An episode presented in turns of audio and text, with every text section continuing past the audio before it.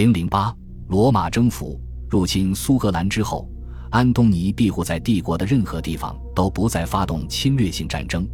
但在公元两世纪六十年代，局势开始发生变化。公元一百五十八年前后，不列颠出现了严重的问题。有证据表明，罗马迫不得已要镇压布里甘特人。为了占领苏格兰南部，罗马过早地抽调了驻扎在奔宁山脉地区的部队。布里甘特人趁机发动了叛乱。当时，安东尼长城一度失守，可能是在一场惩罚性的战役之后，罗马重新短暂地占领了苏格兰。随后，罗马军队又退守哈德良时期的边界。在下一位皇帝马库斯·奥勒留斯统治时期，蛮族对帝国边境施加的压力变得严峻起来，罗马的统治力在逐渐削弱。尽管数世纪来，罗马自己不愿意承认。在来自欧洲大陆的旅行者眼里，不列颠有一项独特的做法，似乎与高卢北部地区截然不同。高卢北部的发展在很多方面与不列颠并驾齐驱，使得他在罗马统治下的时间比不列颠少了一个世纪。欧洲旅行者不难发现，罗马在不列颠永久驻军，说明不列颠的总督们最关切的始终是防御。在这里，共有三个罗马军团，其中两个在西边。分别驻守在南威尔士的切斯特和卡尔里恩的堡垒里，另有一个在北部的约克，还有大量的辅助部队。其中许多辅助部队通过由堡垒和巡逻路线编织成的网络，占领了行省内名义上恪守和平的山间部落。但不列颠南部最明显的不同之处在于那里的城墙。建造这些围墙，并不是针对某个特定危机的普遍应对方式。修建城墙的进度十分缓慢。从公元一世纪温彻斯特和维鲁拉米恩等城镇开始，到公元三世纪七十年代仍在进行中。公元两世纪初，三个有名望的殖民地有了城墙，其他地区不甘落后，竞相效仿。罗马皇帝不赞成这项工程，因为他考虑到敌人或叛乱分子可能会利用城墙作为防御工事。所以，修筑城墙的主要理由必须足够重大，以打消皇帝的顾虑。修建的费用由当地人承担，但需要得到皇帝的明确许可。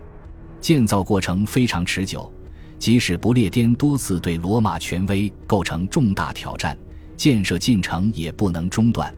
乡村别墅没怎么设防，说明农村地区秩序井然，或不用担心农民起义。为什么在全行省内保留罗马军团？为什么让辅助军队驻扎在他们所在的位置？两者的理由肯定是一致的，那就是担心外部蛮族的侵犯和内部山区的起义。对于行进中的部落或军队来说，坐落在主要道路上的城镇都是显眼的攻击目标。在古代世界。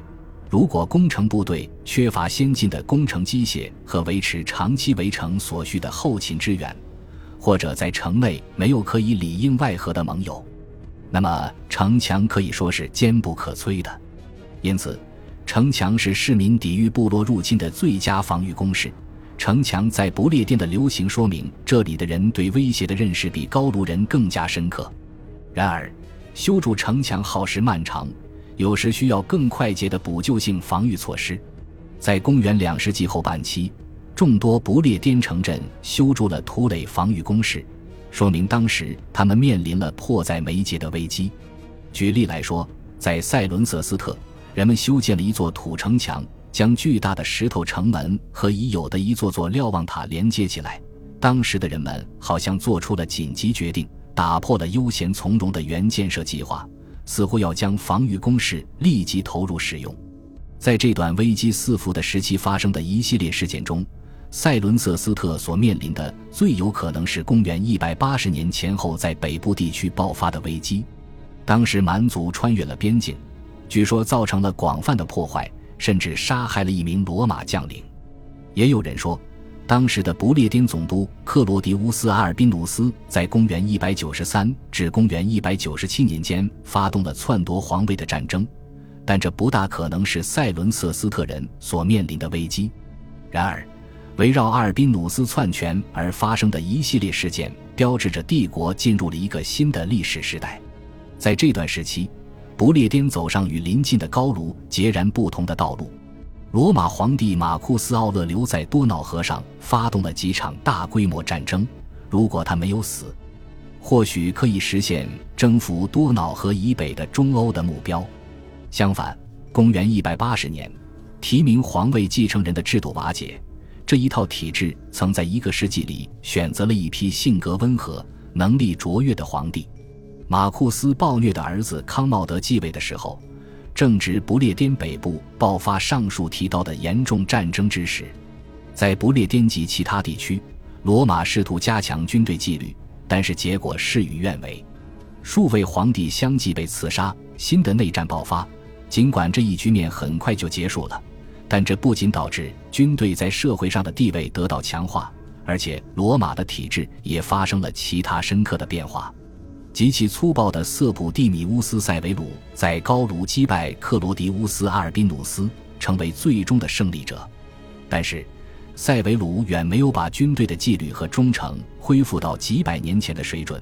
为了维持自己的王朝，他的策略是一味讨好军队。公元三世纪的皇帝们摘掉了基于同意的统治的政治幌子。公元两世纪的皇帝们曾设有元老院，他们怀着不同程度的热忱。试图参与民事和军事方面的政府管理。到了公元三世纪，元老院议员的地位被职业军人取代。这些军人正在向军队输送越来越需要的专业军官。随着越来越多的外省人获得了罗马人的身份，罗马公民和没有公民身份的外省人之间的差别已经逐渐弱化，甚至完全消失了。取而代之的是一个依法划分的新阶级结构。上层阶级和下层阶级，值得注意的是，士兵属于前一类。根据旧的经济模式，罗马的主要生产中心通过以货币经济为基础的长途贸易，把产品输往帝国的大部分地区。但到公元三世纪中叶，恶性的通货膨胀严重打击了人们对货币的信心。这种旧经济模式正在被更加本地化的产业所取代。在公元三世纪的头二十五年里。塞维鲁和他的王朝似乎恢复了安定，但其安定的基础是军事专制，而军事专制本身就是一个不稳固的基础。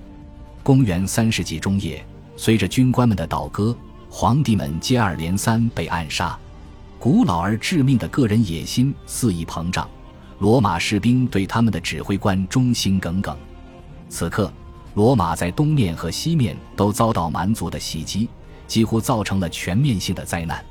在东面，新兴的波斯帝国俘虏了瓦勒良皇帝；在西面，日耳曼人的屡次入侵摧毁了高卢地区没有城墙的城市，并在莱茵河上永久驻军，阻止罗马保护这一地区的城镇和领地。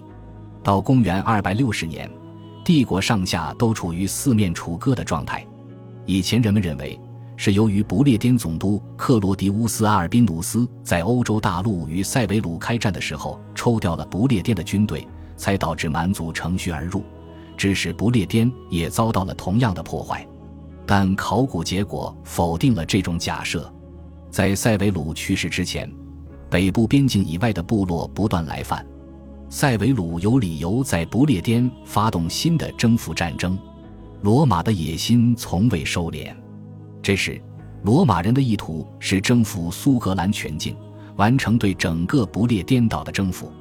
事实上，我们有理由认为，正是塞维鲁王朝对不列颠的兴趣，使一个已经开始衰落的行省得以复兴起来。或许是因为皇帝即将前来巡幸，伦敦被收拾得干干净净，并修建了几栋新的公共建筑和不列颠最长的圆形城墙。伦敦的海滨曾修筑了不间断的码头，绵延半英里多。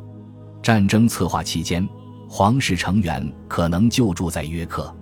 罗马已经着手加固北方长城沿线的堡垒，但自从公元两世纪八十年初成功挫败蛮族入侵以来，其中许多堡垒的修缮工作都被忽视了。我们有理由认为，约克承担了以前设在伦敦的一些政府职能。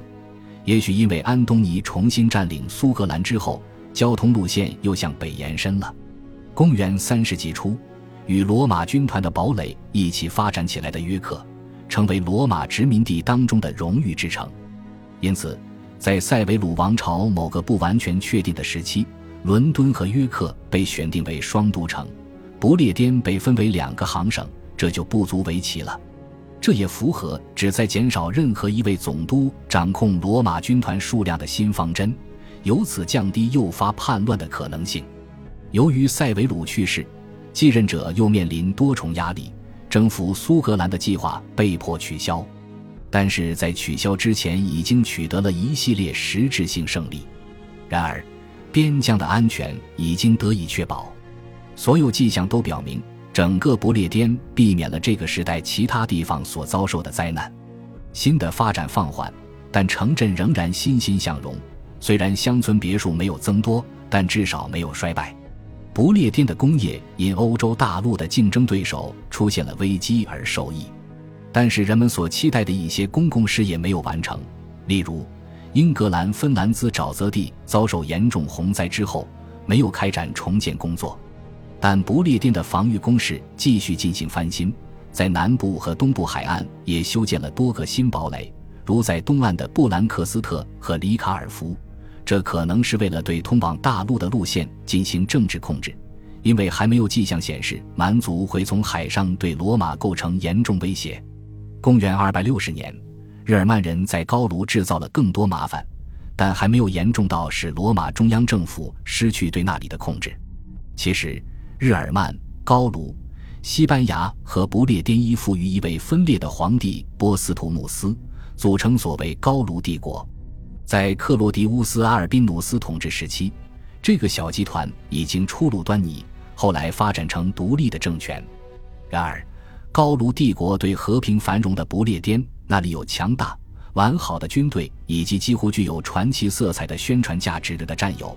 对高卢帝国朱棣来说，肯定是一种莫大的欣慰。恭喜你又听完三集，欢迎点赞、留言、关注主播，主页有更多精彩内容。